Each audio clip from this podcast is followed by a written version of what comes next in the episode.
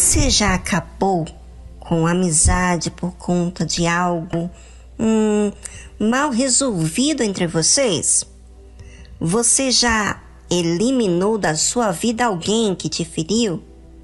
Bem, todos nós seres humanos nos chateamos, nos aborrecemos, nos entristecemos com o próximo de alguma forma ou outra. Às vezes somos até decepcionados. Mas e aí? Como é que fica a situação da história que você está escrevendo? Você continua com mal dentro de você por falta de perdoar?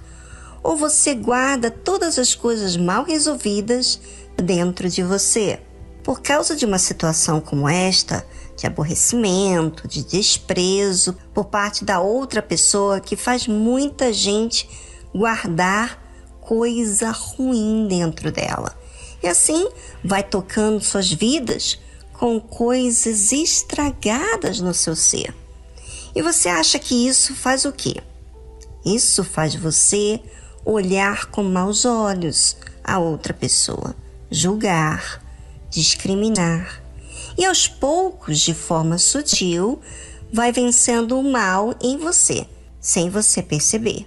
Sua maneira de falar, começa a ser contra outra pessoa, murmura qualquer coisa que ela faz ou fez, ou deixou de fazer, julga, se queixa.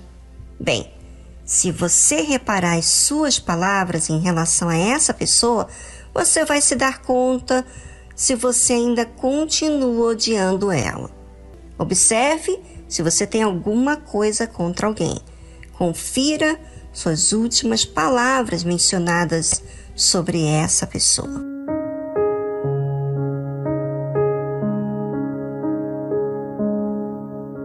Você sabe que essa linguagem de desprezo é uma forma de ferir também. Uma vez eu fiquei muito chateado com uma pessoa, mas muito, muito, muito, muito chateada mesmo, que me chocou a ouvir a minha maneira de expressar quando tocava no nome daquela pessoa. E aí eu achei estranho, porque eu não sou uma pessoa de murmurar. Mas quando mencionava o nome da pessoa, lá começava eu a murmurar sobre ela.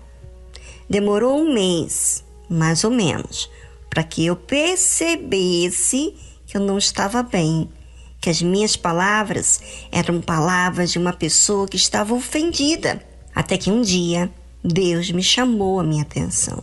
Eu não poderia ser daquele jeito que eu estava sendo, aquele jeito egoísta que eu estava me apresentando. Deus estava vendo o meu jeito e ele não estava me aprovando.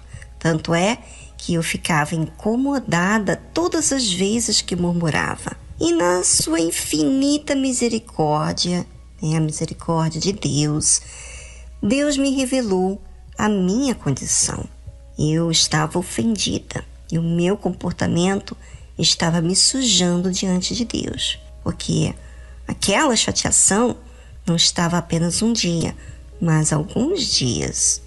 É óbvio que quando você age mal, você tem sinais que não está agindo de forma provável diante de Deus.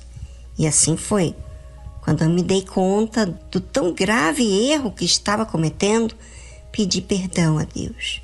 Mudei o meu comportamento com aquela pessoa. E assim foi. Ficou resolvido e fiquei em paz comigo mesmo. Talvez você, ouvinte, não está em paz. Não está em paz porque você carrega dentro de si alguma coisa que não está resolvida. Talvez mágoa, ofensa, como diz o mandamento de Deus a todos nós. Olha, você que está aí, talvez me pré-julgando ou assim assustada. Meu Deus, como é que ela pode se chatear e ficar triste, chateada, murmurar? Eu sou uma pessoa de Deus.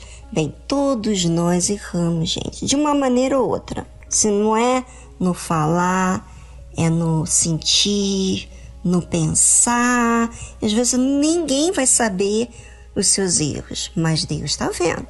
Ouça o que diz Deus: não matarás.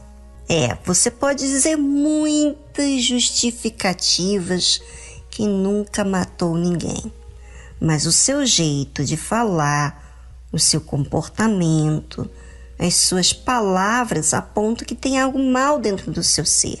E não importa quanto tempo você é conhecedor da palavra de Deus, mas se você guarda o mal e não o mandamento de Deus, você sabe, ou a gente vai guardar a palavra de Deus, ou a gente vai guardar alguma coisa que está acontecendo ao nosso redor, né? Quando você está guardando alguma coisa ao seu redor, alguma coisa que alguém fez, você vai estar matando a outra pessoa. Porque você vai fazer a outras pessoas olhar com maus olhos, assim como você está olhando. Fazer as outras pessoas sentirem o que você sente. Às vezes, não com as suas palavras, mas com o seu comportamento. Desprezo. Ouvinte, hum, hum, hum, hum, hum. não se julgue bonzinho, porque você, como todos nós, precisamos prestar muita atenção em nossas atitudes e comportamento para que não sejamos enganados, achando que estamos bem, nos conformando com a nossa injustiça.